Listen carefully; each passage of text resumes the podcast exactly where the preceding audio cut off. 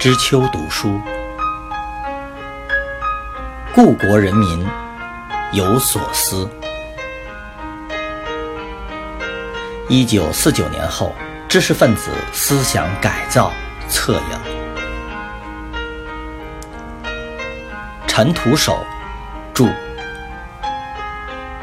生活读书新知，三联书店出版。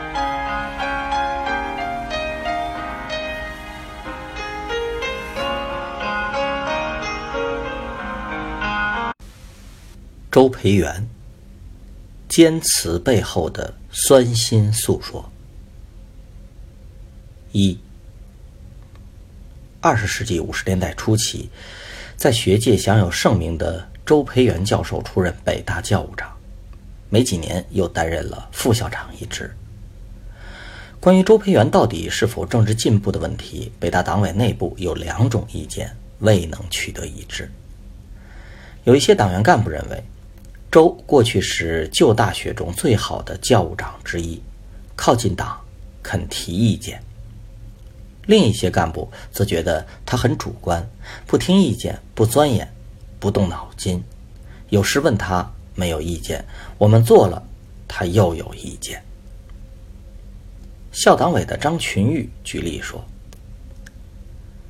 上星期定完教学大纲，草拟的报告都是党员做的。”周培源却说：“党员早已一层层布置下去，自己对情况反而漆黑一团，没法提意见。”周甚至颇为恼怒地表示：“到底我领导你，还是你领导我呀？”张群玉也生气地说：“周培源一有意见，我们党员就弄得非常被动。”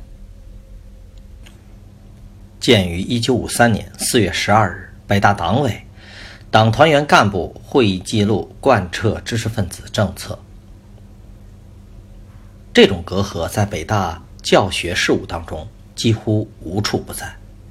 强势的年轻党员干部想改造旧校园的面貌，动手能力强又带有政治批判能力，自然容不得周培源按部就班的守成状态。时常发生冲突，就在所难免。一九五三年，北大办了一个外国留学生中国语言专修班，周培源兼任班主任，助教大多是年轻的党团员。助教们心气颇高，看不上周培源的工作做派，有意忽略他的存在。他们一致认为，没有他反而更便利于工作。因而一学期没有向他汇报过工作，连全班学生人数都没告诉过他。出了一些事情，则直接找党委书记江龙基及高教部。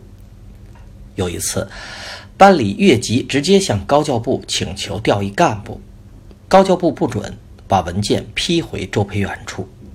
不知情的周看后大发脾气，说：“这事儿为何我不知道？”党委只好出面协调，肯定周培源政治上是进步的，在国际上是有影响的，要使他有职有权，该汇报的大问题一定汇报。没想到助教们稍一退让，周培源的态度也有所缓和。他有意主动接触助教，碰到问题就会说：“我已看见你们的汇报了，这个问题要注意。”我去找谁谁谈一谈。波兰留学生文彩林不好好学习，班干部为此发愁如何帮助他提高成绩。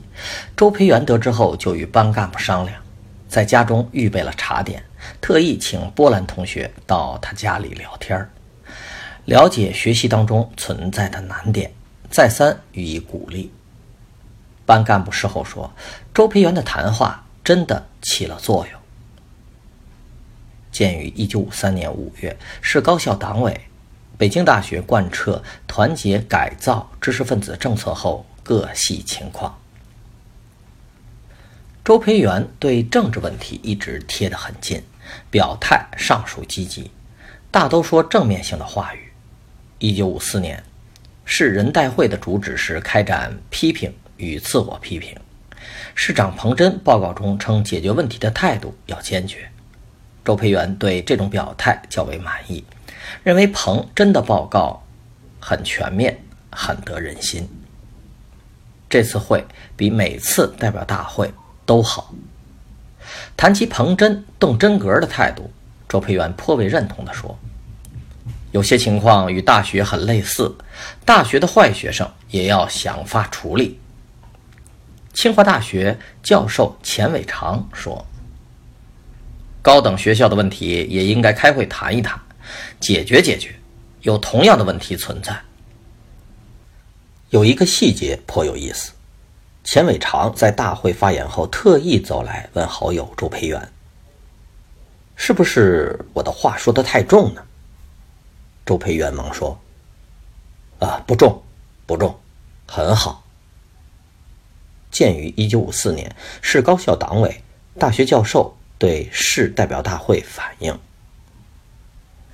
，1954年冬季，高校党组织布置马列主义哲学经典著作的学习活动，首批动员北大、清华、农大、北医四所学校五十名教授参加学习，作为哲学学习的试点。大势所趋之下，道会教授都表示愿意学哲学。同意采用结合本门业务来深入钻研哲学经典著作的学习方法。北大教授张青莲、李继同有畏难情绪，提出由于自己的政治理论基础很差，初学哲学时应强调多请人做报告，指导自学。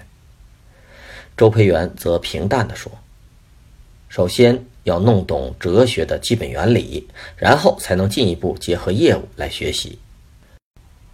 清华的钱伟长则超出了一般议论，提出政治理论学习可否算入教师工作量之内的问题，迫使在座的高教部副部长曾昭伦表示，可以考虑将理论学习算入教师工作日内，不能算入工作量。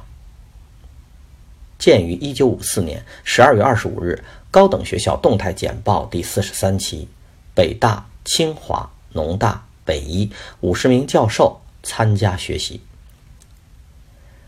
涉及政治理论，周培源的表态永远是那么不温不火，没有过多的激动，也没有一味的消沉，只是呈现了温和性格所必然带来的日常应付状态。